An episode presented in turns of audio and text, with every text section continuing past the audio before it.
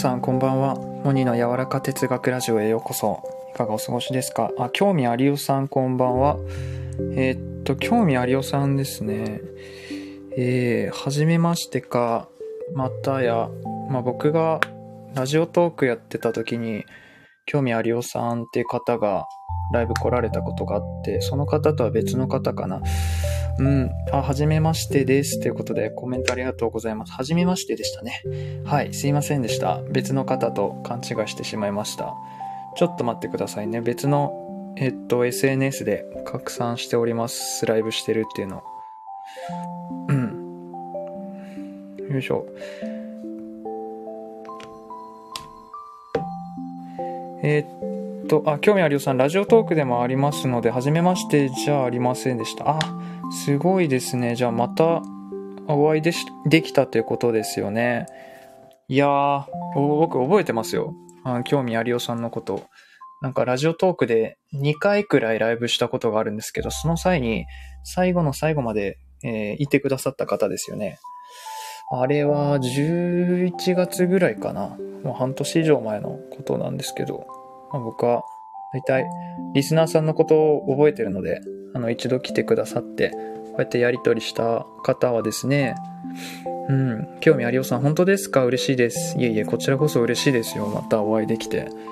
えー、興味ありさん、どんなコメントをしたんだろう？うん、僕もどんなこと話してたかな？でも、僕のお話に興味持って、こう、ラリーをしていたのをは覚えています。だから記憶に残ってますね。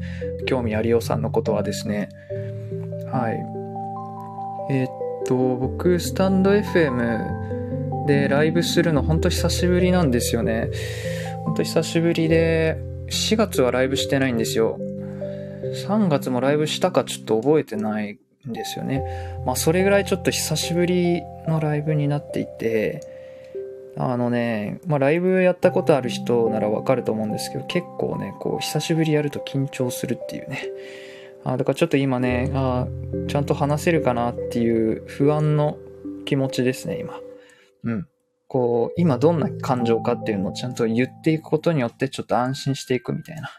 うん、こ言葉に出してみるってすごいやっぱ何でも大事だからね。こういう不安な時も不安ですみたいな。ね、面接の時もね、あ、すいません、緊張していますってこう言ったらちょっと楽になるみたいな。なんかね、そういう感じですね。はい、ちょっと今緊張しております。うん。今日、あの、まあ、いろいろ忙しく今日生きてたんですけど、うん。で、まあ、今日ね、ライブをする、夜ライブをするっていうのはね、えっと、まあ、先週、1週間ぐらい前から決めてたんですね。うん。あ5月20日の夜、10時からライブ久しぶりにやるぞと思って、でも今日の今日までさっきのさっきまでちょっと自分が何のテーマを持って話そうかっていうのを決めてなくてうん。えー、興味ありおさん笑えればオールオッケー。そうですね。笑えればオールオッケー。そうだね。うん。コメントありがとうございます。なき笑い3つ。ありがとうございます。そう僕今日何のライブをテーマに話そうかなと思って。まあなんか最近のことをね話そうと思って。なんかねテーマ作って無理やり語ろうとしても話続かないだろうなって思うのでやっぱ自分のなんだろうずっと喋れる台本なしで喋れること何かなと思ったらこういう今日のテーマライブのタイトルにもしてるんですけど、えー、こういうねちょっと抽象的な話テーマを持ってくることによっていろいろお話が広げられるかなと思ってそうそうこういうのが話したいんだよっていうのを今日はライブであの喋ります今日も。今日もっていうか、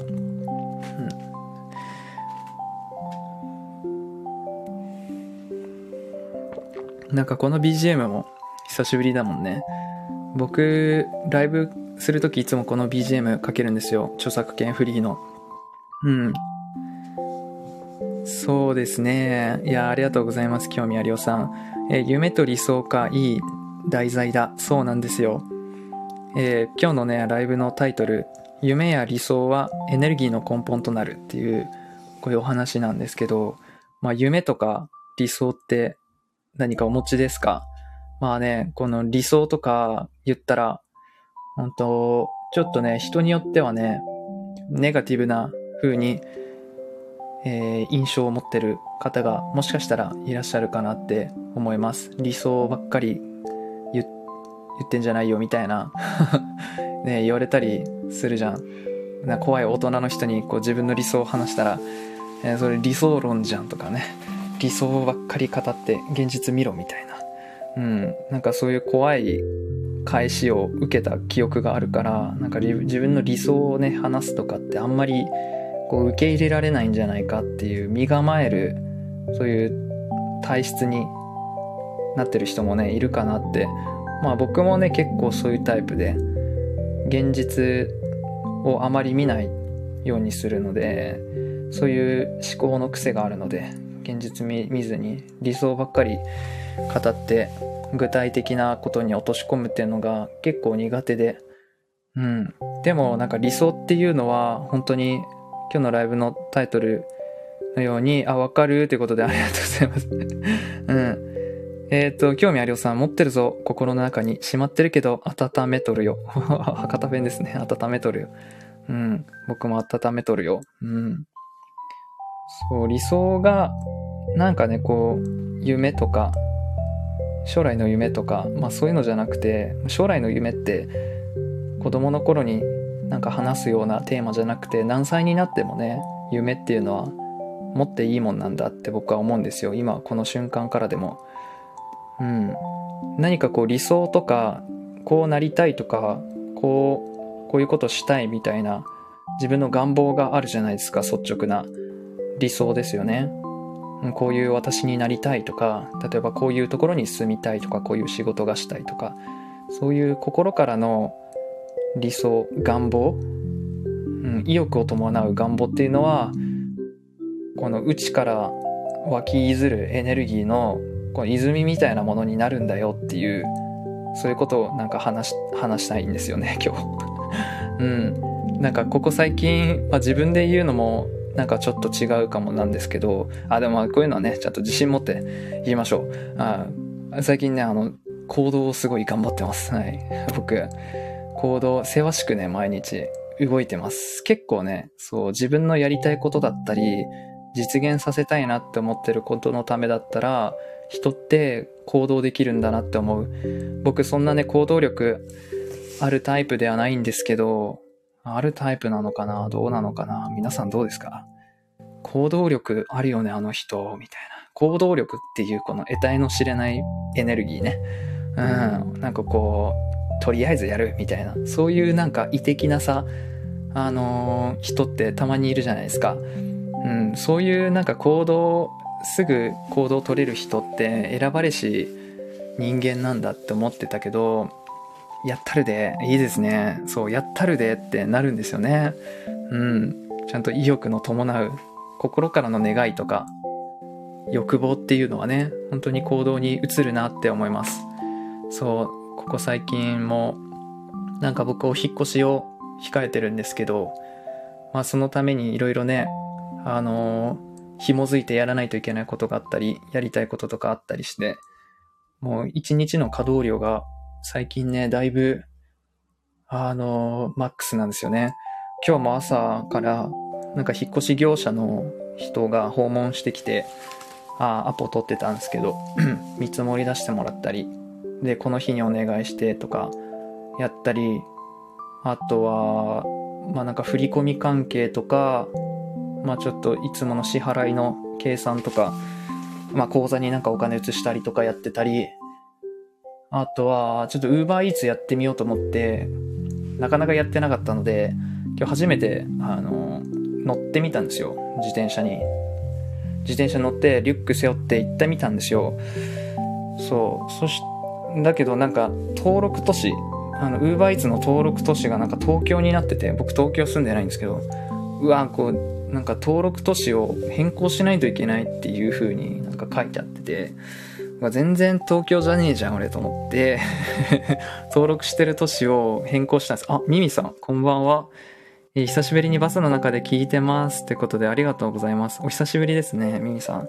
いつもインスタグラムのストーリー、あの、楽しく見させ、見させてもらってますよ。ねあ、そっか、バスでね、行き帰りされますもんね。なんか懐かしいな。うん。ね、よかったら聞いていってください。ありがとうございます。来ていただいて。えー、興味ありおさん、道と性が極端です、私。いや、僕もそうですね、道と性分けて、あの、発信とかもしてます。生きております。まあね、性だけの人、道だけの人って、もちろんいないと思うんですけど、それがどれぐらい顕著に出てるかみたいな、そういうところだと思うんですけど、ね、極端なんですね、興味ありおさんも。うんうん。そう、だから、そうだね、まあ、ウーバーイーツの登録都市変えて、で、なんか、登録都市変えたら、変更されるまでなんか2週間かかるみたいな感じで、えーってなって帰って、で、あとは、なんか僕、いろいろ今やってて仕事も、この間もなんか撮影があって動画の、それの編集を3本任されてて、1本今日完成させた。うん。1本完成させて、結構単価も高いので、あの、頑張ったぞって思いながら、な作ってて楽しかった。なんか、お昼3時ぐらいに、ああ、やるか、つってやり始めて、まあ、今日完成しなくてもいいかなと思ってたけど、動画編集ってほんと楽しくてね、ちょっとやり出すと、なんだろう、止まんなくてね、結局7時ぐらいまでやって完成させましたね、1本。うん、明日、明後日で、うん、に終わるかな。全部で、全部できるかな？ちょっとわかんない。で、今日メルカリでなんか物とかいろいろ売ってたから、発送とかしたり、なんだろうな、最近すごく目まぐるしいですね。行動のスピードというか。だから結構疲れて寝ます。最近は。皆さんどうですか？最近疲れてますか？ね。いやでもみんな疲れてるよね。何かしら忙しいよね、みんな。うん。ミミさん。顔文字。ありがとうございます。え、興味ありおさん。銅の時はめちゃんこ動き回ってた。仕事辞めた時、神社仏閣美術館、イベント、博物館行きまくった。いいですね。まあ、僕も仕事を辞めた時、ね、いろいろ行きましたね。今までこうやりたかったことをやりましたね。人生って結構、なんだろう、いつかやろうで流れていっちゃうことってたくさんあると思うんですけど、うん、会社辞めてから、やっぱりお金は、そのまあ貯金はあっても、時間がたくさんあるから、その間にね、今までやりたかったことをやろうみたいな思ってね、僕もいろいろ行きましたよ、美術館も。神社仏閣は行ってないけど、漁港とかね、もう、底尽きるぐらい、貯金底尽きるぐらい、いろいろ飛び回りました。はい。そうだね、美術館好きだね、僕。いいですね。興味ありおさんのこのスペースキーっていうんですかね。文章の間開けるやつ分かりやすいですね。読みやすいですね。うん。まあ今日、そうだね。夢や理想はエネルギーの根本と、だからまあそうだねエネルギーの根本となるってあるんですけどやっぱり本当に自分の理想とかちゃんと持ってたら動きたくなるんですよね実現させたくなるなみたいななんか行動したくないことってそんなやりたくないんじゃないかって思うんですよね。うん。やりたいこと本気でやりたいことってなんか動き出す不思議ななんだろうな。あのマカロニサラダっすよね。あのね。あのはい。え、トンさん、あ、コンさん、こんばんは。あ、そう、トンさんね、最近ライブよくされてますよね。全然こう覗きに行けてなくてすいません。スタイフを開くのがね、ほんと久しぶりすぎて、えー、トンさんも来てくださった。ありがとうございます。あ、ちょっと久しぶりだし、なんかエフェクトとか使って遊ぶか。うん。あるんですよね、僕。そう、トンさん、いつも僕のライブ来てくれるから、本当ありがたいです。はい。皆さん、ようこそモニの柔らか哲学ライブへ。ミミシ。そうだよね。トンさん、ミミシって呼ぶもんね。ねえ。えー、ミミさん、えー、キョミさん、トンシこんばんは。すいません、メール返信して遅くなりました。大丈夫ですよ。はい。聞き戦の方も、えー、大歓迎ということで。あ、モニーのライブは結構ね、あの、まあ、最近やってなかったけど、いや、寝落ちされる方がね、結構多かったりして、レスポンスが急になくなったりするのって多分寝てるよねと思うんですよね。うん。まあ寝てましたみたいなあのメッセージいただくことあるんですけど、うん。はい。バスで寝そうですということで、ミミさん。えー、今何時かな？えー、えあ、朝か。朝じゃないかな。朝の5時ぐらいですか ?6、6時ぐらいじゃないですかね。スウェーデンは。ああ、なん、7時間だっけ ?8 時間だっけ？また7時間に戻ったんでしたっけ？えええー、興味あるよさん、夢がもう自分だけの夢じゃなく、周りを巻き込んで共有できたら幸せ。そうですね。もうそこまで行くと本当に波紋ですよね。自分というエネルギーが、こう伝染していって、えー、現実、他の周りの人たちを動かすようになるってなると、やっぱり人間って、ね共存して生きるもの。一人では生きていけない。まあ言ったら一人でできることなんてまあ、ちっぽけだってね、まあ言ったりしますけど、それをね、複数人、他の人にもね、影響を与えて、他の人が手伝うようになってくれると、やっぱり一人じゃできなかったことができるようになったりしてね、もっとなんか自分の夢とか理想っていうのは成長していくものだと思うんですよね。えー、もしかしたら成長していくものなんじゃないかなって僕今思ってる。でもなんか本当に自分のやりたいことってよくよく考えてみたら、本当にやりたいことって、そのいきなりビッグなことじゃないと思うんですよ。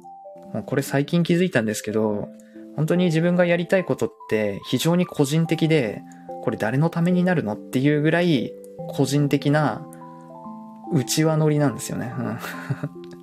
うん。本当ミニマムに小さいところからことが始まっていくみたいな。うん。そうなんですよね。だからなんかそういうこれなん人のためになんのかなみたいないきなりそういうこと考えちゃダメというか最初は本当に個人的な動機でいいし個人の楽しみでいいんですよね。でそうやってやっていくうちに自分のやりたいこととか大きくなっていくと思うんですよ。自分のなんかやりたいことがいきなり大きいってまあそのあると思うんですけど全然そのちいきなりやりたいことが小さくてちっぽけでもいいというか、むしろそっちでいいというか、あなんか、蚊がいますね、もう、部屋に。夏ですね。あったかいもんね、最近。うん。あ、ミミさん、3時17分ですよ。あ、そうなんだ。え？なんで？時間がわかんないな。あ、そっか、マイナス7か。間違えた。日本時間のマイナス7時間ぐらいか。あ、そっか。びっくりした。プラス7はあれだ、アメリカとかそっち、あっちの方に行くんだ。うん。えー、っと、そうですね。えー、ミミさん、夢のために頑張ってるのですが、やりたいことだから楽しいのですが、集中しすぎて何食べていいかわからなくなってます。何食べよう、今晩。なるほど。ああ、でも本当になんか、寝食を忘れてっていう感じですね。本当にやりたいことなんですね。うん。やっぱりなんかそうなりますよね。集中しすぎるっていうね。でもなんか、それもおかしいですよね。うん、僕もね、あの、明日早く起きないといけないのに集中しすぎて、もういいや、みたいな。もう心ゆくまで今日は絵を描こう、みたいな。そんな、うん、ほんと、ね、そういうパターンですよね。うん。なんだろうな。時間軸っていうのも歪むしね、本当にやりたいことっていうのは。そう、フロー状態って言うんですよ。このアメリカの心理学者のミハイ、畜生とミハイっていう心理学者が提唱した概念で、フロー体験ってあって、ね小学生の頃とかさ、友達と、あの、遊んでたらさ、あ、もう夕方か、みたいな。楽しい時間ってあっという間なんですよ。あれって時間軸が歪むみたいな、なんかそういう、なんか研究されてる方で。うん、でもなんかそういう体験って誰もが経験したことあると思うんですよ。忘れてるだけで。あれ楽しかったなみたいな。逆に苦痛の時間ってすごく長く感じるし、中学の時僕、あの、顧問が、部活の顧問が数学の教師でもあって、数学の時間がめちゃくちゃ嫌いだったんですよ。こうなんか、こう、怖いんですよ。やっぱ当てられるかもしれないし、テストで低い点数だったら、こうね、怒られるしね。あの数学の時間っていうのがすごく怖かったんですよ。でも、あの、美術とか体育の授業って僕大好きだったんですよね。うん。やっぱそういうことですよね。楽しい、苦痛な時間はなんかこう長く感じるし、楽しい時間はたの長く、短く感じるみたいな。そう、なんだろうね。そうやって生きていきたいよね。自分が、時間が過ぎ、過ぎるの早いなって、毎日感じるぐらいなんかこう熱中していたいよね。うん。面白いですね、興味ありおさん。はっ、はっ、集中。集中で合ってますか？うん。ミミさん、そうそう、モニシが言ってた風呂体験。そう。風呂体験ね。お風呂じゃないよって、うん、前も言ってたんですけど、風呂体験。あの、ゾーンとか言いますね。Z-O-N-E。ゾーン体験とかね。なんかゾーンっていうエナジー、エナジードリンクありましたね。うん。わ、すごいたくさん人が来てくださってありがとうございます。皆さん聞いていただいて。えー、興味ありおさん、脳内って時間の流れが可変だと思ってる。寝たら早いし、ゾーンに張ってたら遅い。ああ。わあええー、すごいな。難しいな。でもな、なんとなく言ってることわかる。うん、興味ありおさん、何者だ？うん。えー、興味ありおチャンネル、興味ありお。えー、若い時の僕は興味なしおでしたが、生まれ変わってありおになりました。どんなことにも興味を持てるのが自分のいいところだと思います。教えてください。興味あることを。すごい統治法が最後ありますね。はい、よろしくお願いします。フォローさせていただきました。えー、いいですね。何事にも興味を持てるっていうのは、面白いなって思えるものを抽出する力があられるということで、それはもうどこに行っても幸せですよ。本当に。なんかその知識というか体験をちょっとつまみ食いさせてほしいですね、僕にも。興味ありおさんの、その心の中を、頭の中を。えー、花さん、こんばんは、はじめましてということで。あ、初見さんですね。ありがとうございます。えー、っと、ようこそ、モニの柔らか哲学ラジ、えー、柔らか哲学ラジオへ、あの、プリンがついております。あの、チャンネル名は哲学ってついてるんですけど、なんて言うかな、こう、パッとつけました、このチャンネル。でも哲学っていうからそんな硬いチャンネルじゃなくて、まあ僕のこの喋り口調とか、この雰囲気見ればわかるように、まあ柔らかいっていうかね、まるでプリンのような、そんな空間を目指しております。はい、よろしくお願いします。はじめましてということで、えー、よかったらプロフィール読ませていただければと思います。えー、花ラジオ、ゆる雑談やリーディング、花さん、えー、リンディングやエネルギーワーク、様々なツールを活用して今を作ろう。えー、アートや自然や瞑想や笑いや音楽や言葉。いいですね。素敵な言葉が並んでおりますね。時には緩んで自分に帰ろう。ああ、ありがとうございます。えー、インスタグラムとツイえ、っと、YouTube されてるということで、皆さんフォローしてあげてください。はい、ようこそ。うん。えー、トンさん、最近は歴史と宗教、古代史、日本のこと調べてたわ。マジか。やっぱり、トンさんって知識の好奇心のこの幅っていうかね、やっぱりね、いいですね。相変わらずですね。いいですね。なんかトンさんはこう夢中になってる、そんなイメージですね、いつも。ね、レモンってつけたのはどうしてですか？そこちょっと聞きたかったんですよね。レモンつけたのはどうしてですか？トンさん。ざっくり聖書も見てきました。いいですね。僕も聖書また読みたいな。ね、僕聖書のお話しするのすごく好きなんですよ。だからね、あの、また聞きたいって人がいたら、あの、話します。うん。まあ、自分で話すこともあると思うんですけど、えー、ミミさん、花さんはじめまして、ということで、えー、交流ありがとうございます。はい、トンさん、えー、お花の絵文字ですね。ありがとうございます。えー、興味ありおさん、花さん、こんばんは。ということで、ご挨拶ありがとうございます。交流。えー、花さん、ミミさん、ありおさん、こんばんは。ということで、うん。花さん、ありがとう。いえいえ、こちらこそありがとうございます。数あるライブの中からですね、えー、来ていただいて、結構人のライブに入るってなんかこう、ね、ちょっと力いるというかエネルギーいりますよね。僕だけですかね。えー、感謝です。うん。え、ミミさん、モニシ、フィンランドと日本ワーホリ協定決まりましたね。マジっすか？ああ、え？あ、ぼえ、僕ですか？えー、僕、行っていいんですか？うん。ワーキングホリデー、行きたいな。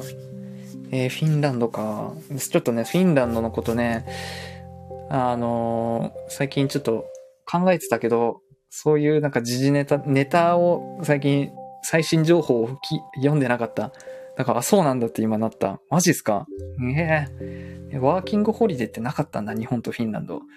なんかね、あの、オペア制度っていう赤ちゃんのベビーシッターの、ベビーシッター役で、その、北欧に、なんか1年間行けるみたいな制度があるっていうのがあって、その、そのための条件っていうのも僕満たしてたんですよね。大卒でボランティア経験があって、みたいな、なんだっけ、10、17歳以上30歳未満は、あの、OK っていうこのオペア制度があって、全部3つ僕適用されてたんで、あ、いけるなと思ってたんですけど、なんかコロナウイルスっていうなんかね、流行り出していけなくなったんですよ。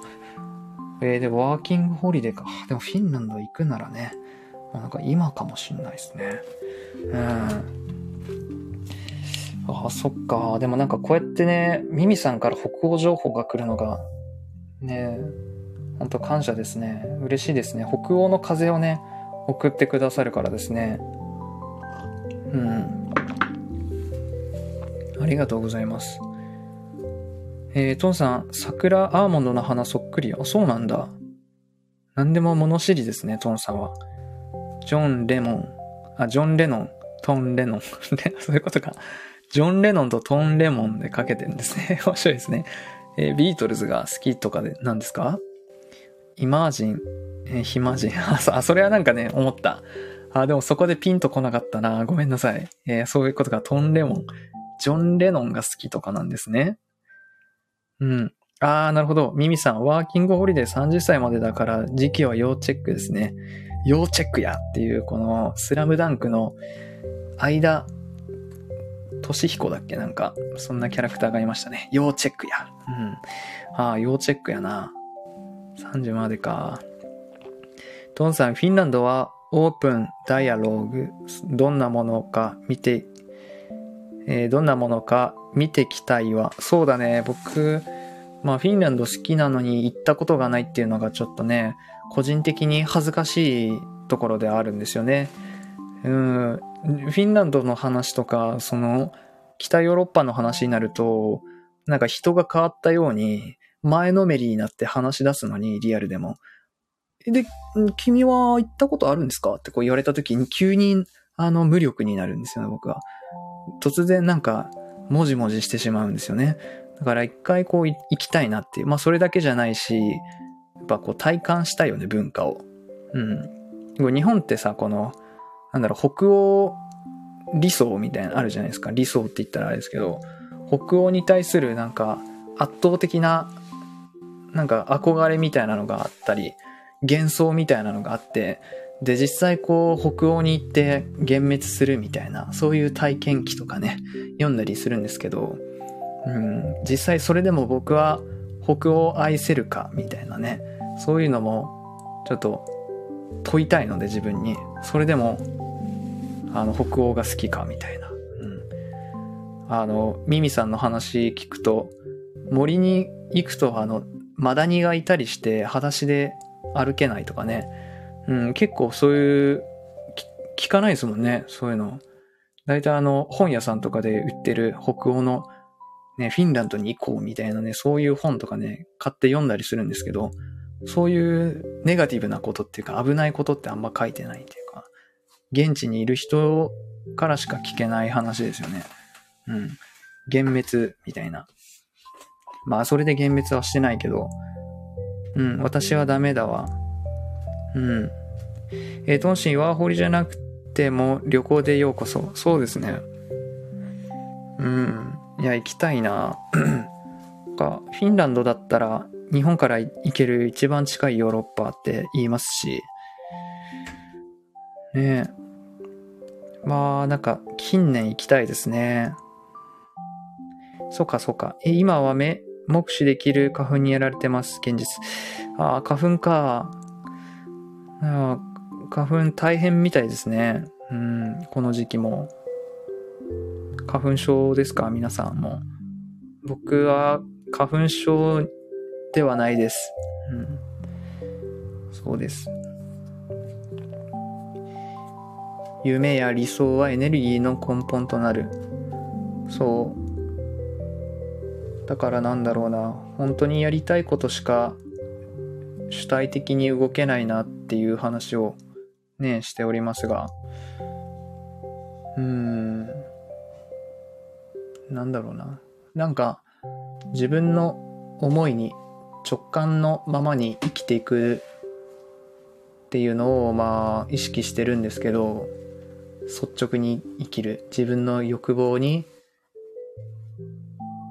従う、選択していくみたいな。やっぱりなんかやりたくないことってやりたくないし、まあでもなんかやりたいことのために、やりたい理想に向かっていく道中にこの困難があるんだったら、それは勇気を出して乗り越えていきたい。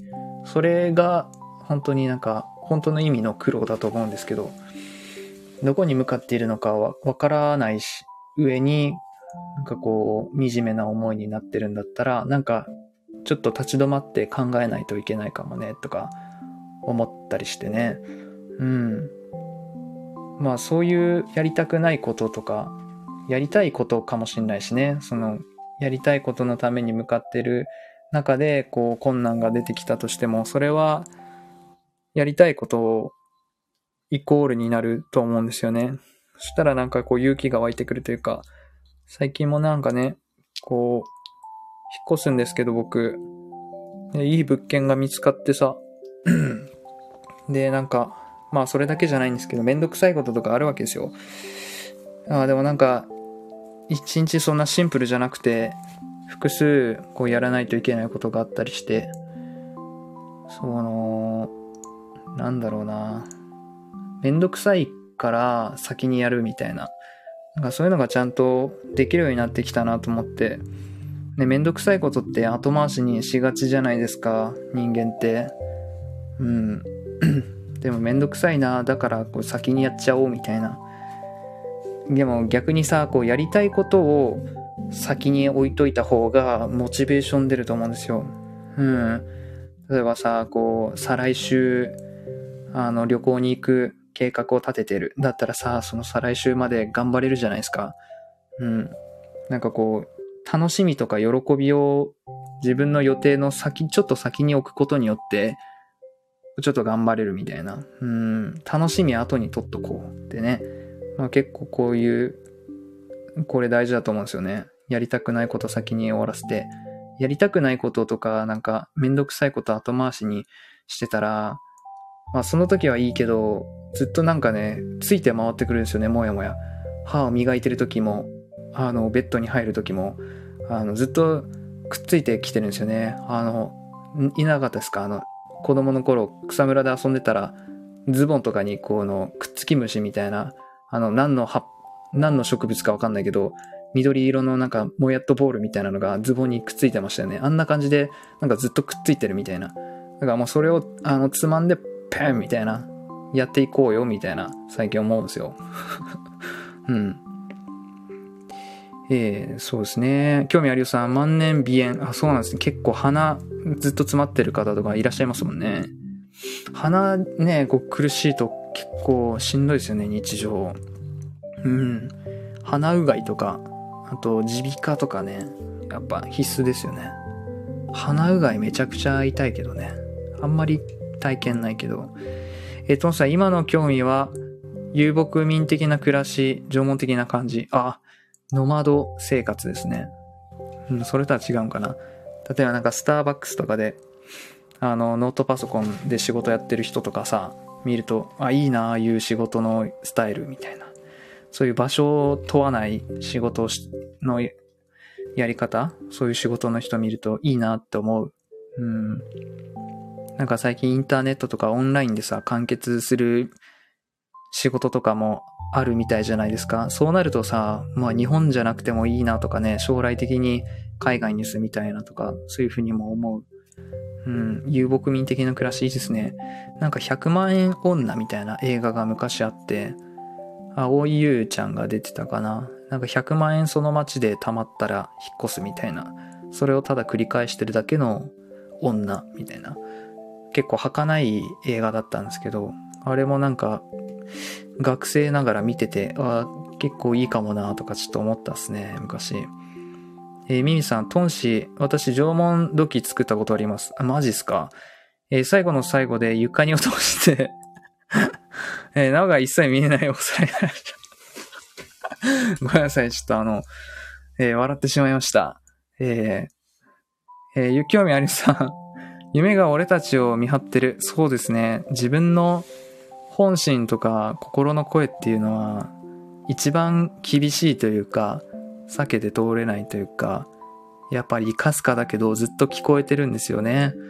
だから両親の呵責とか言いますけど悪いことしてる時っていうのはやっぱりなんか心がダメだよっていうようなねこう罪悪感とかいう言葉がありますけどそういう心の声って聞こえるじゃないですか心とか自分の夢っていうのはまあ、消えないというか、ずっとあるし、うん、語りかけてきてる。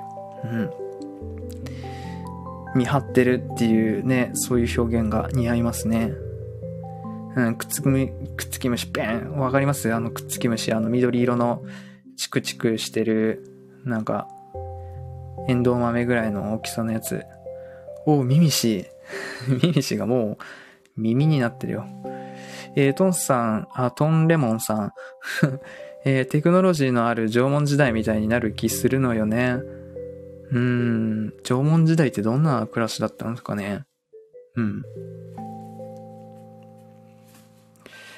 まあ、そうね。どうなんだろうね。まあでも僕は今の生活に満足してますね。まあ最近の、まあちょっと哲学っぽいことかもしれないんですけど、最近の意識してることは、やっぱりあの、明日が最後の日だ、あ、じゃあ明日が最後じゃない、今日は最後の日だと思って生きようみたいな思うようになったんですよね。なぜか。ええー、なんかそういうのって聞いたことあるし、でも聞いたことある、あの、なんかそういうの聞いたことあるよ、みたいな考え方、ある時、ある瞬間にこう急に心に刺さる時ってあるじゃないですか。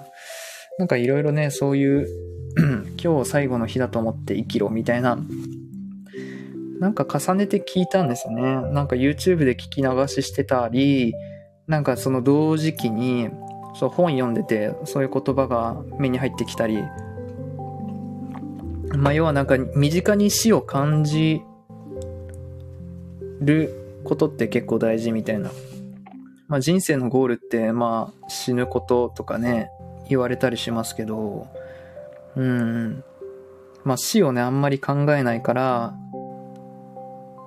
こう今を大切にできないとか、この感情とか出会う人を大切にできない、許せなかったりするみたいな。なんか今に十分満足して、本当なんか出会う人に感謝する？うん。なんかそういうのがなんか最近すごいあるんですよ。なんだろうななんか不思議だね。変化するよね、人って。うん。えー、ミミさん、夢、えー、持てると思ってなかったから、夢持ってこんな風に誰かと夢が語れて幸せですね。そうですね。なんか夢を語れる、語り合えるって本当に素敵なこの共鳴ですよね。うん。なんかこう理解し合えるっていうか、やっぱ人ってね、聞いてもらえる、理解してもらえるっていうのが本当に幸せですから、うん。語れて幸せですよね。えー、ミーさん素敵な時間でした。バスが到着したので抜けます。あ、ありがとうございました。はい。えー、ミミさんまた、あの、遊びに来てください。よかったら。ね、インスタグラムの投稿も楽しみにしております。ありがとうございます。あ、サンさん、はじめまして。聞かせていただきます。ということで、ご丁寧にご挨拶ありがとうございます。はい。えー、モニの柔らか哲学ラジオへようこそ。えー、今日は夢や理想はエネルギーの根本となるというのを話していて、やっぱ心から願ってることって本当に行動できるようになるよねって自分がこう本当タイトルの通りなんですけどこうなりたいとか心から願ってる願望っていうのをちゃんと見つけられたら行動できるようになるなって思うんですよね。行動力とかそんな僕ないんですけどある方ではないんですけど、本当にやりたいこととか実現させたいことのためだったら、人は行動できるなって最近思うんですよね。うん。それがさ、まあ人の目から見てすっごい頑張ってるよねとか、うん、いや、そんな行動力ないよって最近言われることがあって、でも僕は行動力あるんじゃなくて自分の願望を知ったからだって思うんですよね。自分のそのちゃんと意欲が伴ってる願望があるならばあの行動していけるんだな人間はって思う。だから世の中で動きまくってる人っていうのはちゃんと自分の欲望願望に向き合ってる人だと思うんですよ。うん。なんかそうそう思うな僕。えー、っと興味あるよさん当たり前を当たり前で終わらせちゃう。えでも当たり前がえー、っと、尊いと感じると世界が開けます。パッカーン。そうですね。うん、なんか今ってほんと難しいですよね、時代。当たり前なことがこう多すぎて、大切なことが霞んでしまう。うん、そんなことがね、多い気がする。うん。だからなんか今を感じるというか、今この時間、2時20、ん ?20、22時43分、このこの瞬間をちゃんとなんか生きてるなって思う、うん、こと今日を振り返る今なんか幸せなことに目を向けるとかなんだろうなうんちょっとなんかうまく言えないけどこの瞬間を大切に生きようと思ったらいろんなことに喜びというか感謝ができるようになるね。そうね、夢や理想。だからなんか全ての根本だと思うんですよね。動き出すエネルギーが。うん、何でもこの妄想から始まるって言うんですよね、想像とかも。うん、神がこの地球を作った、宇宙を作ったのも、愛する対象が欲しかったから、全ての、あの、全てのものを二つに分けたみたいな。愛するっていうのは、なんだろう。相手がいないとできることじゃないから、相手がいないとできないから愛するっていうのが、だからこの形あるものとして、こう宇宙を作り出したとかね、男と女っていう風に分けたとか、オスメスとか、こう、陰イオン、陽イオンとか、こう全部に2曲、2つに分けたみたいな。うん。それもなんか愛を感じたかったから、えー、っと、その、始まったんですよ。最初妄想からそこ、神もね、始まったって言うんですよ。だから何か形にする前に、まず無形なところで始まることがあるんですよね。自分の妄想とかやりたいこととか、夢とか理想ですよ。ももちろんその、夢とか理想がないのに、何、いきなり行動できないですよ。動けないですよ。うん。だからこの自分のまあ、率直なこの理想こうこうだといいな自分こうなりたいなみたいな、まあ、ちっちゃくても本当良くてそういうのからす、その、乗るっていうか、その軌道に乗るっていうか、うん、いいいウェーブにね、乗る、乗り始めると思うんですよ。うん。そこからその自分の、なんだろうな、本来の姿の、なんだろうな、本来の姿になっていくと思う。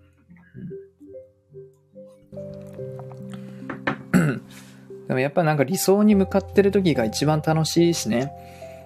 ねこれもなんか旅行とかで例えられるけど、旅行って行く道中が楽しいじゃないですか、みたいな。そんな旅行、現地に早く行きたいんだったら、一番何が早いかって、新幹線か、プライベートジェットか、何が早いかみたいな、そういう話ですけど、やっぱり修学旅行で一番思い出に残ってるのって、あの、移動中のバスとか飛行機の中だったりあすると思うんですけど、それと一緒で人間ってこの理想を手にした時も、まああの、喜びだと思うんですよ。それは刺激の強い。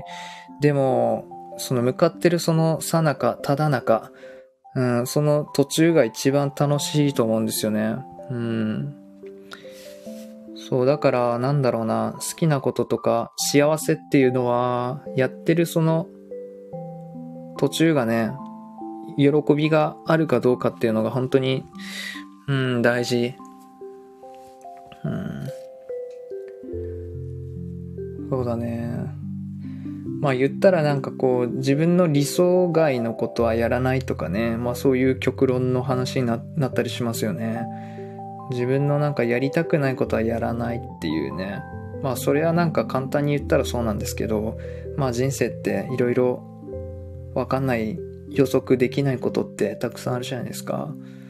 うん。でもなんか、こう、腐りたくないというか、ね、不幸なことがあっても、自分がこう、ボロボロになっても心だけは天国にいたいというか、そういう理想をね、見つめていたいんですよね。うん。まあ自分の今の状況がどうであれ、あの理想を思うだけでやっぱ幸せになりますもんね、その瞬間に。うん。まあこういう暮らしがしたいなとか、うん。まあそういうものですね。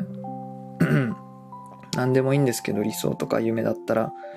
なんか夢って聞いたらね、サッカー選手とか宇宙飛行士みたいな、なんかそういうイメージあるけど、本当になんか何でもよくて、本当あの夢とか成功とかっていうのは、人にどう思われるかとかとはまた別次元にある存在してるものだから、あのー、なんだろう、個人的なものでいいんですよ、非常に。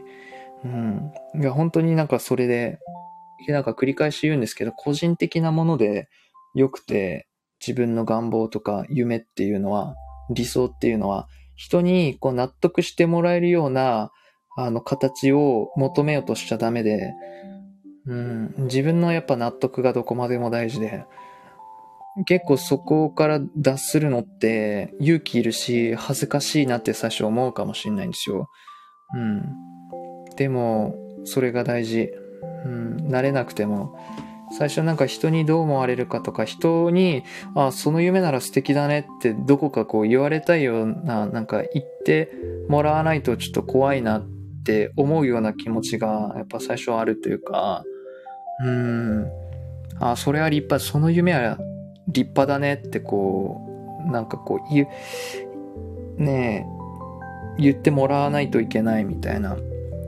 別になんかその、人に認めてもらうために準備するものじゃないじゃないですか、自分の理想とか夢って。うん。やっぱ納得って人生大事だなって思うんですよね。うん。自分の違和感っていうのは、嘘ついて飲み込んでも、そこにあるからですね、消化しないからですね。石を飲み込んでも消化しないのと同じだなって思いますね、僕。うん。ね石をごくって飲み込んでも胃の中で消化しないじゃないですか。違和感を飲み込んでも溶けないんですよね。うん。そう。だと思う。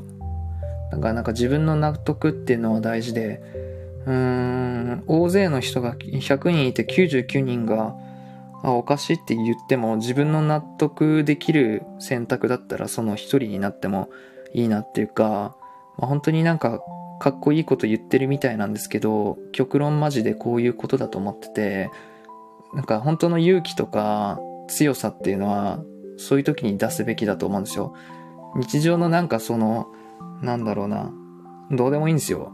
でもなんか大事なところで勇気出せるかとか、決めれるかって本当大事で。うん。で、なんかそういう、なんだろうな、そうだな。うん。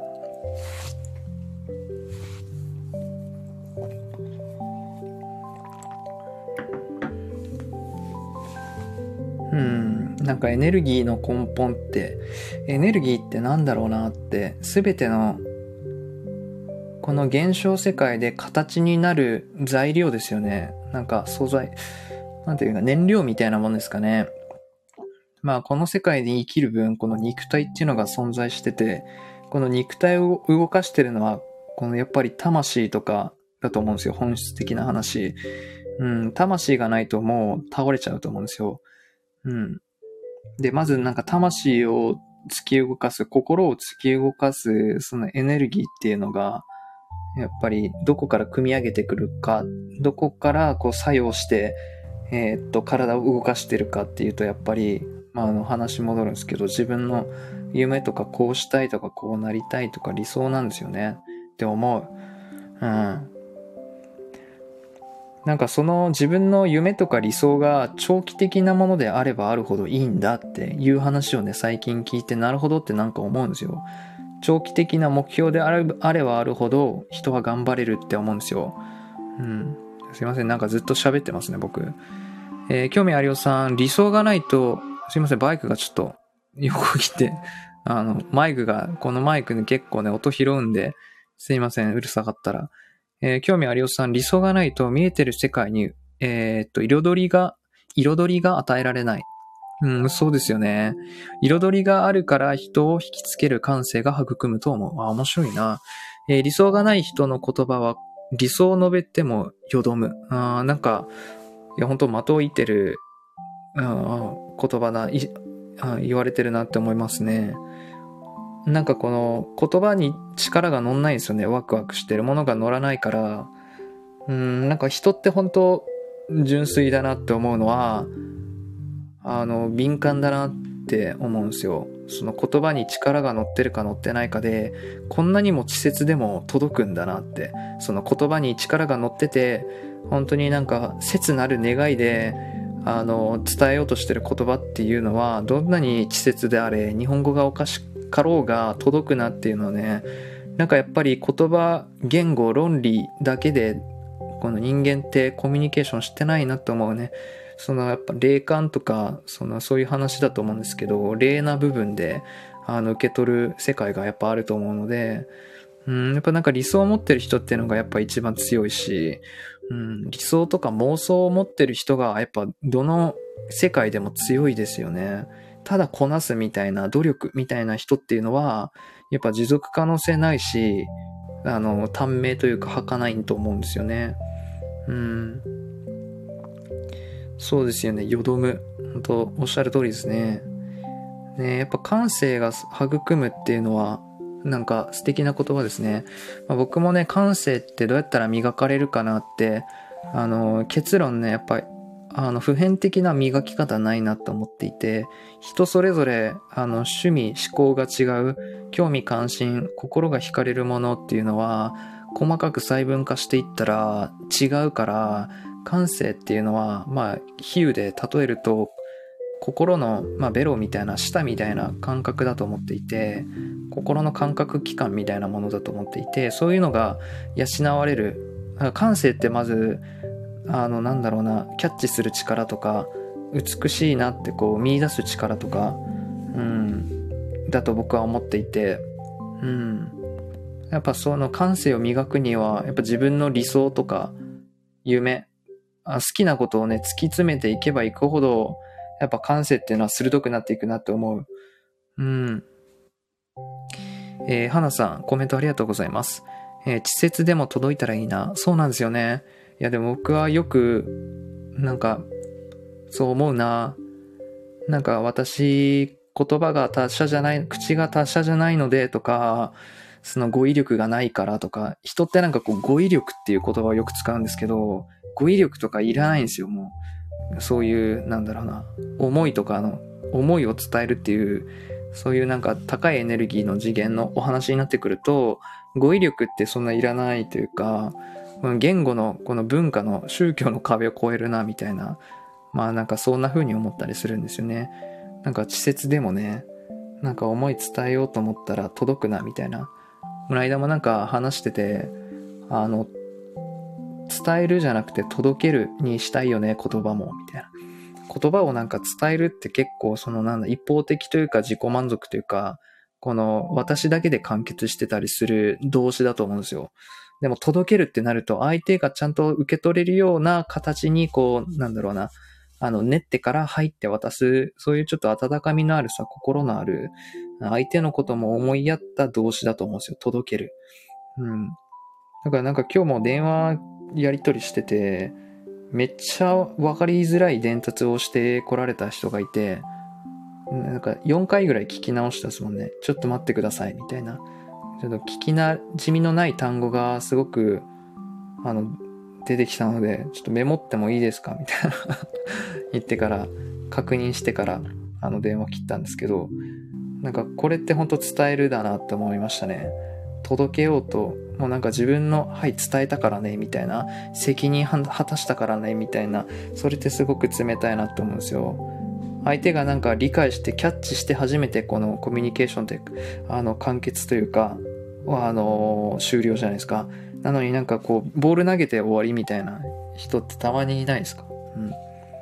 相手がなんか取りやすい投げ方で投げるみたいな、なんかそういうのを自分実践していきたいな、もっとと思いましたね。うん。そうですよね。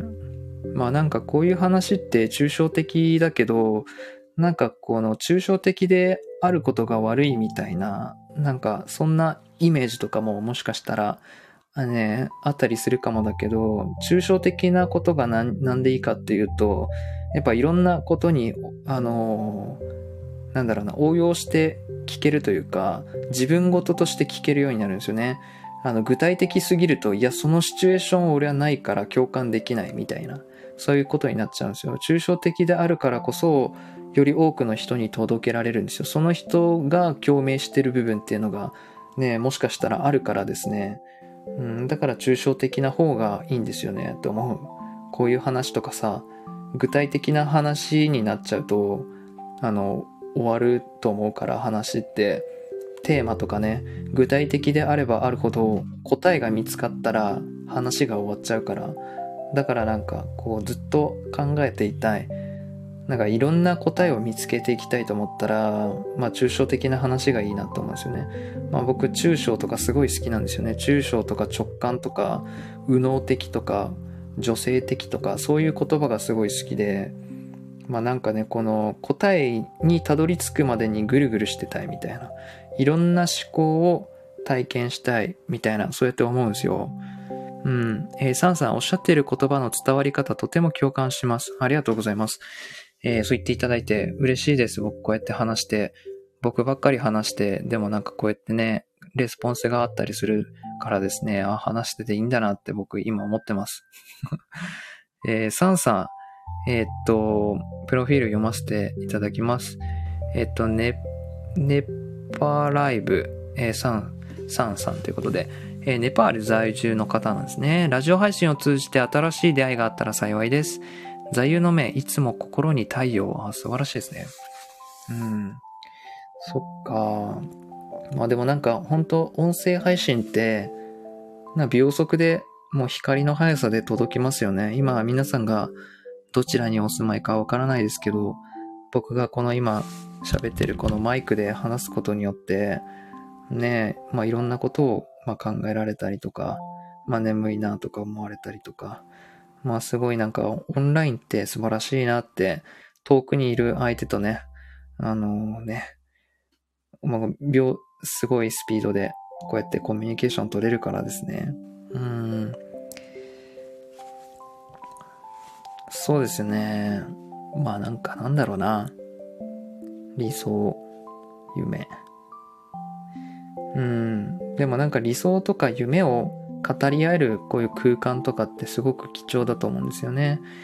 なんか自分の持ってる夢とか理想って、まあ、なんだろうな、もしかしたらこう人に言えるものでもないとか、ちょっと恥ずかしいとか、そうやってね、思う人が、もしかしたらね、いるかもしれないんですけど、そういうのをなんかこう、話してもいいみたいな、そういう環境ってめちゃめちゃいいなって思いませんか？こう、話さなくてもこう考えれるっていうのがね、考えるこう、時間っていうか、これ本当なんか大事だと思うな。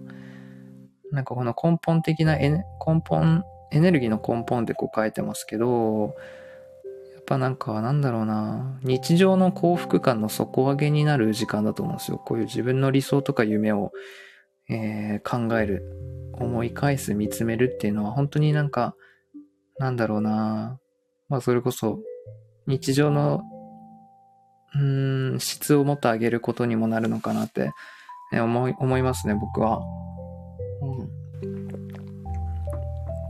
うん。まあなんか日常忙しかったりで、考える時間なかったり、普段こう、ないじゃないですか。こういう風なことを考える時間って。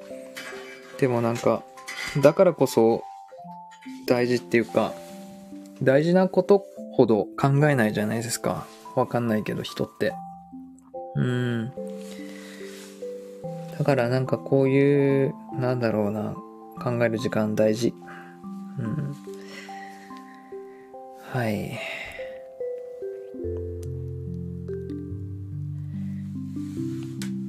まあなんか僕、そうですね、このスタンド FM 始めたのが去年の3月とかなんですよ。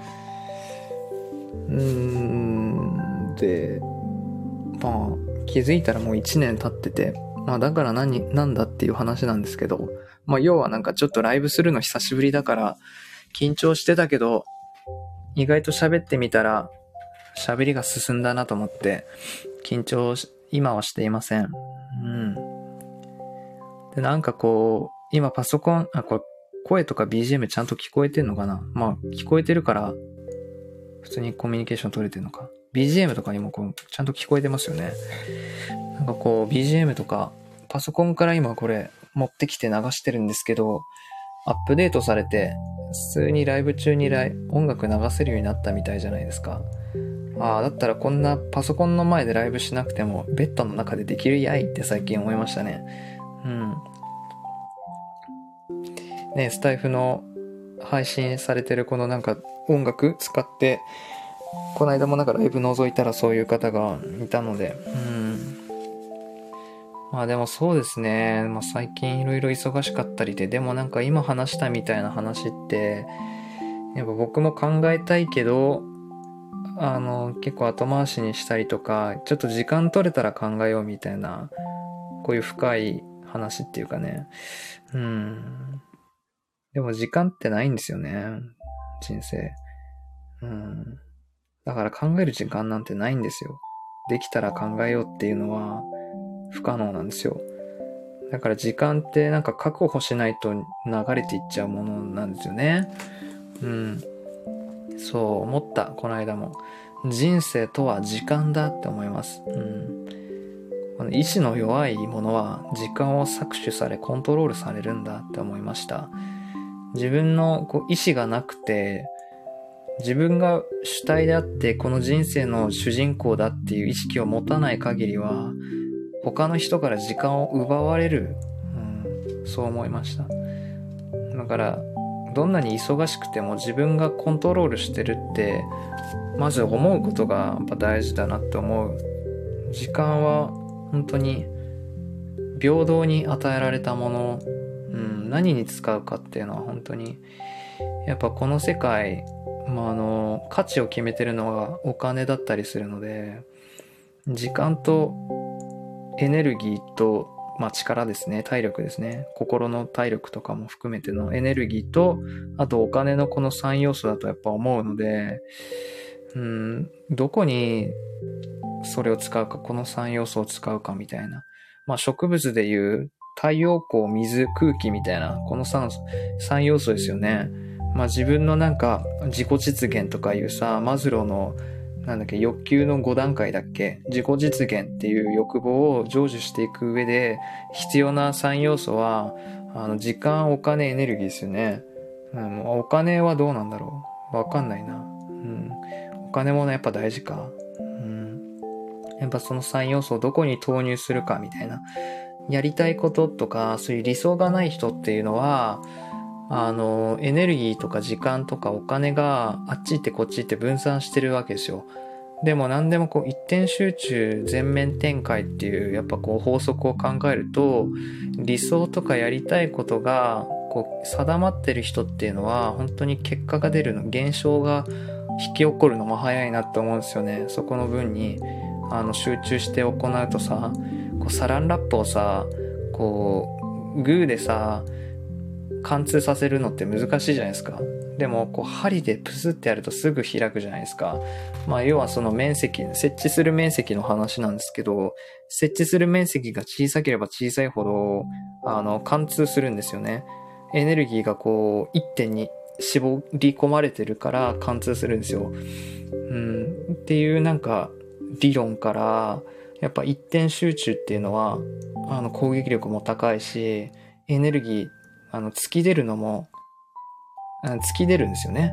うん。面積が広いと、なんかエネルギーが分散してると突破できないんですよ。うん。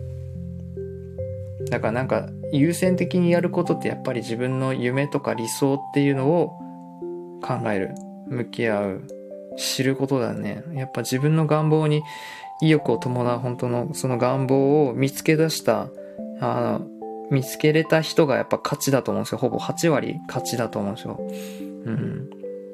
ね、言うじゃないですか。自分の恐怖とか、恐れていることが何なのかっていうのを認識できたら8割勝利って言うんですよ。自分、その一番怖いのはなんでこうなってるのか。なんかアンパンマンの歌でありましたね。なんかわからないまま終わるっていうのが一番怖くて、あの、原因がわからないって一番やばい。うん。うん。何ちょ、音楽？大丈夫か？そう。だからその、なんだっけ、あれ？何を落としたんだっけ？うん、まあ、そうですね。えー、っと、興味ありおさん。ももの本の内容のようだ。あ、そんな、やっぱ話なんですね。もも。なんか聞くんですよ。なんか自分に似てる人と話すと、絶対言われますね。ももって本読みました？って言われますもん。モモ。ああ、聞いたことある。つって。あの、アマゾンのあの、オーディブルで購入して、結局読んでないっていう、まあ聞いてないっていう。あ、オーディブル良くなかったな。ハマんなかったな。やっぱ本で買おうかなと思いましたね。うん。モモってどういう本なんですかねこういう話なんですか？えー、時間泥棒の話だから。あー、なるほど。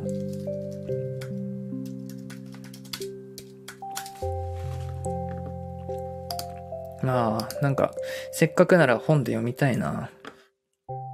うん。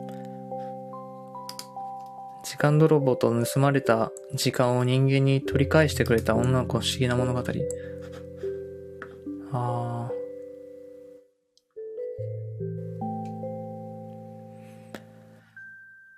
やばそうですね、この本。まあ、せっかくだし、オーディブルで聞くか。まあ、いろんな話しましたけど、まあ今日はこんな感じかな。えー、でもなんか今日はやりたいこと全部できたな。朝、今日7時に目が覚めた。8時半から予定があったんですけど、やっぱ寝るときって、翌朝何時に起きるって固い意志を持たないと目が覚めないんですよね。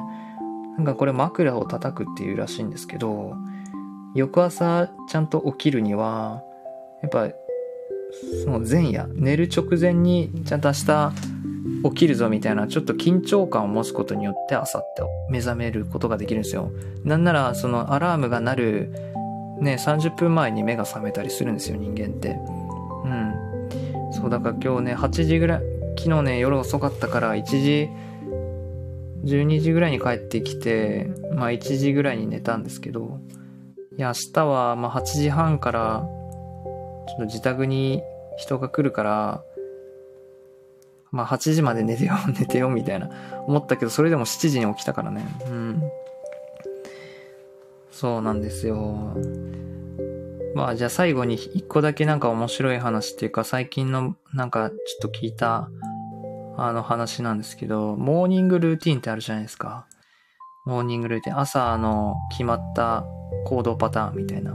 まあ朝ってね、頭が回らないので、あの、固定化さ、行動をね、固定化させる、ルーティン化させた方が頭使わずに朝を過ごせて、その人間が一番思考の働く、えっと、9時、10時ぐらいに最大のパフォーマンスを発揮できるみたいな。それがなんかモーニングルーティンの真髄みたいな言われてるんですけど、そのモーニングルーティンより大事なのがナイトルーティンらしいんですよ。寝る前の行動パターン。その皆さんな、まあ、何時に寝てらっしゃるかはまあわかんないんですけど、まあもうそろそろ寝るのかな？寝る準備ってすごい大事らしいんですよ。うん。まあちょっとこれ話広がりそうなんですけど、あの、寝る準備、寝る体勢に入るってすごく大事で、例えばなんか寝るとき、まあ部屋着、パジャマで寝てるか、それ、うん、どんな服で寝てるかわかんないですけど、寝るときこの服で寝るとか、あとは、寝るときの、寝る前になんか、あの、ホットミルクをね、一杯飲むとか、あの、いい香りのするラベンダーの香りを焚いて寝るとか、なんかそ、例えば、まあ何でもいいんですけど、自分がもうこ、この行動し、してるからもう寝るんだな、みたいな脳もなんかセットに、あの、一緒になるみたいな、なんかそういう行動が、一連の行動が取れるようになってくると、夜スッと寝れるみたいな。一番良くない睡眠っていうのが、お布団に入って1時間ぐらいもじもじしてスマホ見て、1時間後寝るみたいな。もうなんか睡眠の、なんだろうな、質がすごく悪いみたいで、こう、ナイトルーティン持つことによって、もうすぐベッドに入った瞬間すぐ寝れるみたいな。なんかこれがすごく大事みたいで。で、さっき言ったみたいに朝何時に起きるぞっていう、ちゃんと、あの、意思を持ってないと朝起きれないみたいな。で、あと二度寝していいらしいんですよ、朝っていうのは。あの、朝ね、例えば、7、えまあ、7時早いな。えっ、ー、と、7時半に起きるとして、あの、7時25分にもアラーム設定するんですよ。7時25分に1回目が覚めて、5分二度寝するみたいな。で、7時半に起きるみたいな。これがいいらしいんですよ。二度寝ってめちゃめちゃ気持ちいいじゃないですか。あれってあの、ホルモン出てるから気持ちいいらしくて。でもその二度寝って、あの、1回までなら、あの、良くて、なんかその5分以上、10分も20分も寝ちゃうと、その、あ、まあ、あんま良くないみたいな。あんま良くないみたいな。まあ実際なんか二度寝しちゃ、三度寝しちゃって遅刻したみたいな、そういうこともね、あの、体験したことあるかもしれないんですけど、うん。でもなんか二度寝ってしたいじゃないですか。その欲求に応える、その対策として、やっぱ自分が起きる5分前にも目覚ましセットして、えっと、その5分前に一度起きて目が覚めて、そこからまた5分寝るみたいな。うん。それでなんかよ、あ二度寝を満たせるみたいな。うん。そうですね。あ、花さん、インスタグラムフォローしてくださったんですね。ありがとうございます。えー、今日ライブお越しいただいて、えー、で、長々と僕の話も聞いていただいて、他の SNS にも興味を持っていただいてありがとうございます。えー、あ、なんか、まあそうですね、ナイトルーティンの話をしたんですけれども、まあ、モニはできてるかって言われたら、まあちょっとね、三日坊主でした。ただ、ちょっと意識しております。まあ、この意識することが大事らしいですよ。ああ、できなかったなって思うことが結構初期、あの、初期段階らしいんですよ。あこうできなかったなって意識があるじゃないですか。まずはそれで十分だ、みたいなね、そういう優しい考え方を聞いたことがあります。うん。毎日ジムに行くぞってこう決めてた人として、ジムに行けなくてもいいんですって。ああ、自分に行けなかったなって、まずはそう意識するだけで大丈夫だからっていう。うん、でも僕もそう思う。あ今日は、えっと、ホットミルクを飲んで、あの、無印で買ったアロマディフューザーで、ラベンダーの香りを焚いて寝ます、今日は。今日も疲れて明日も朝早いので。うん。そう、そうですね。で、なんか寝る前はね、あの、メールとか LINE 見ちゃダメだって言うんです。なんか面白いね、なんか言い回しで、あの、め、眠気を覚ますに、眠気を覚ますには、あ、違う違う、えっと、エスプレッソよりも、目を覚まさせるのは仕事のメールだって言うんですよね。面白くないですかこれ？確かになんか仕事のなんか連絡とか寝る前とかに見見ちゃったらもうバキバキですよね、目。あの、ああな、あーってなりますよね。でも本当に眠い時って寝ますけどね。なんか受験生の時にミンミンダハっていうあのクソ苦いカフェインめっちゃ入ったあのすぐ眠気が吹っ飛ぶ清涼飲料水ん？清涼飲料水じゃない。なんかああいう飲み物あるじゃないですか。いやコンビニの入り口とかにある。あれ飲んでも眠かったですからね。うん。あそうですね。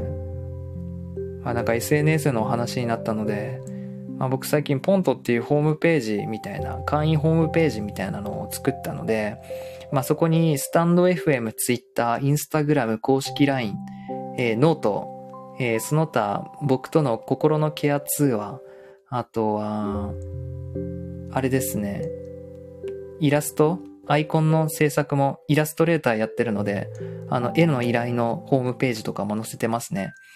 あと最近絵をその、オンラインショップ、デザインショップ開設したので、そこで、えっと、原画ポスターと、まあ、ポスターフレームに入れた原画ポスターと、あとポストカードを、えっと、販売してますので、えっと、送料無料で、あの、販売しております。よかったら僕の、えっと、プロフィールから飛んでいただいてですね、URL 貼ってますので、そこであの遊びに来てください。よかったら覗いてみてください。あの、モニのセンスでデザインしてホームページ作ってます。うん。で、あ、そう、公式 LINE ね、あの、月1本、僕が、あの、絵本の読み聞かせをしてます。はい。で、今、公式 LINE 登録していただいても、その、過去のアーカイブっていう感じで見れますので、あの、4月の絵本も、絵本の読み聞かせも見れたりするので、えー、よかったら友達登録して、そのなんか、毎月1本僕の朗読聞いてみてください。なんか宣伝みたいになってしまうんですけれども。まあなんかこう SNS でいろいろやってますので、はい。うん。まあいろいろ繋がれたらなって思ってます。っていう感じで、まあ今日は1時間以上、あの、お話をしてですね、まあ最初から最後まで聞いてくださった方々、えー、皆さんありがとうございます。今日は19人の方が、えー、来てくださいました。今日は夢や理想はエネルギーの根本の根本となるというテーマで、まあそれに紐づいて、まあいろいろお話ができたなと思って、まあ2ヶ月ぶりぐらいのスタンド FM ライブでしたけれども、えー、非常に楽しく、えー、時間を過ごすことができました。えー、お聞きくださった皆さん本当ありがとうございました。え明日、え土日ですね、え素敵な週末をお過ごしください。うん。えー、興味ありおさん、おつどすということで、本当ありがとうございます。そしたら僕はこの後、ホットミルクを飲んで、えっ、と、アロマディフューザー炊いて寝ます。えー、それでは皆さん、いい夜を。おやすみなさい。